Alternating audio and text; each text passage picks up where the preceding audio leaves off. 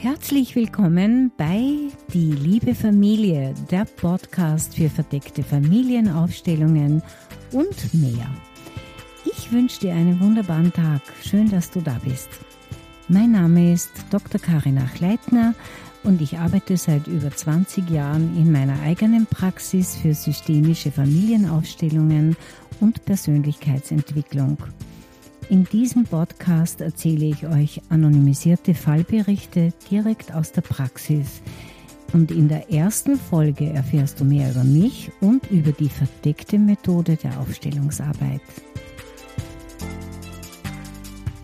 Heute erzähle ich euch einen relativ kurzen Fallbericht aus meiner Praxis. Aber ich denke, er ist interessant, denn viele Eltern haben oft Sorgen um ihre Kinder, wenn sie in der Schule nicht zu so lernen oder den Erfolg vermeiden. Und heute geht es um das Fallbeispiel von Gertrude und es zeigt uns, dass Kinder mit ihren Eltern auf etwas verzichten, dass sie manchmal etwas völlig unbewusst mit ihnen tragen und das kann der Bereich Leistung, Lernen, Erfolg allgemein sein. Ja, nennen wir die Klientin Gertrude. Sie kam ziemlich aufgeregt zu mir. Sie hatte große Sorgen um ihren Sohn. Er hat erfolgreich ein Just-Studium abgeschlossen und jetzt gibt er seine Arbeit nicht ab.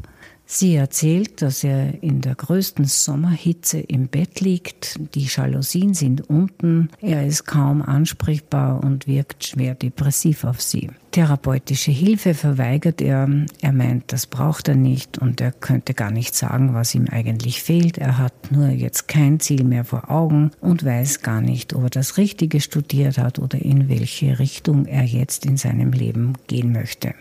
Verständlicherweise macht sich Gertrude Sorgen, denn das erlebt sie jetzt schon längere Zeit mit ihm. Noch vor kurzem war ihr Sohn lebendig, frisch und fröhlich. Er war viel unterwegs mit seinen Freunden, hat gefeiert und Spaß gehabt, also ein richtiges Studentenleben gelebt. Und er kann eben keine Gründe nennen, warum er nicht mehr aufstehen will und kein Interesse hat an nichts. Er hat sich zum Beispiel vorgenommen, mit seinen Freunden eine Reise zu machen nach dem Studium, aber all das ist jetzt uninteressant und er sagt, lasst mich einfach in Ruhe. Er ist teilweise auch telefonisch nicht mehr erreichbar für Gertrude und sie fährt dann oft nach Wien und dann öffnet er die Tür nicht. Sie hat einfach Angst, dass er sich etwas antut. Ihr Mann versteht das alles nicht und er meint, er soll nicht herumlamentieren, aber Gertrude kann sich damit nicht zufrieden geben. Sie hat fast Panik, wenn sie das erzählt und im Gespräch sagt sie dann auch plötzlich, ich verstehe das überhaupt nicht. Er hat alles von uns bekommen. Er ist unser einziges Kind und wir haben wirklich viel für ihn verzichtet und dass er nun so deprimiert ist ohne Grund, das verstehen wir nicht.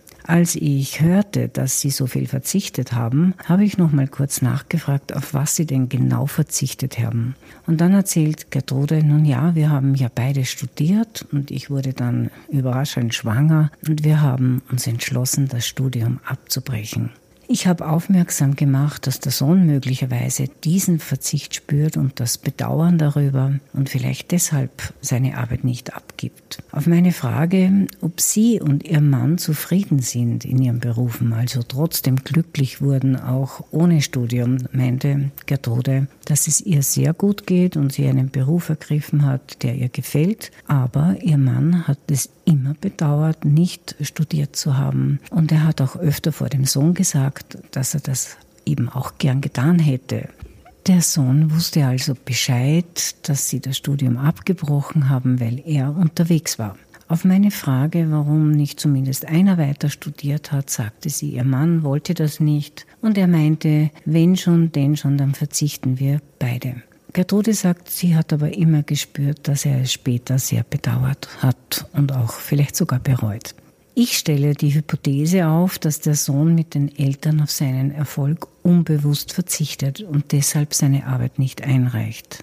Dem Sohn ist das natürlich nicht bewusst, daher mache ich Gertrude einen Vorschlag, etwas zu testen. Nachdem der Sohn ja nicht zu einem Gespräch kommen wollte, habe ich ihr empfohlen, nach Wien zu fahren und dem Sohn zu sagen, Wir haben auf unser Studium verzichtet und das hat sich dann auch gelohnt. Wenn du jetzt fertig machst und deine Arbeit abgibst, dann war es nicht umsonst. Du brauchst nicht mit uns verzichten. Gertrude hat es ihm genau so gesagt und er hörte interessiert zu. Und es hatte seine Wirkung, denn nach 14 Tagen hat er seine Arbeit abgegeben und besuchte die Eltern zu Hause. Er wirkte wieder gelassen und entspannt.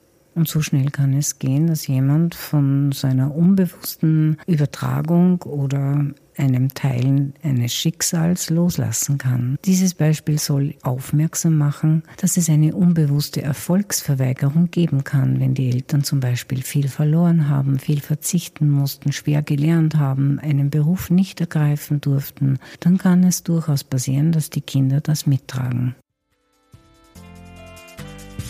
Danke für deine Aufmerksamkeit. Ich freue mich, dass du dabei warst. Und wenn es interessant war, dann bitte weitersagen und mit Freunden teilen. Vielleicht möchtest du auch auf meiner Website vorbeischauen unter www.karinachleitner-meierhofer.at. Da findest du nämlich viele Informationen zu den Seminaren und Terminen. Ich freue mich auch, wenn du mir schreibst. Vielleicht hast du ein eigenes Thema oder eine Idee dann schreib mir einfach eine E-Mail, die liebe Familie at deinthema.at. Ich freue mich über deine Zuschriften und ich wünsche dir eine schöne Zeit.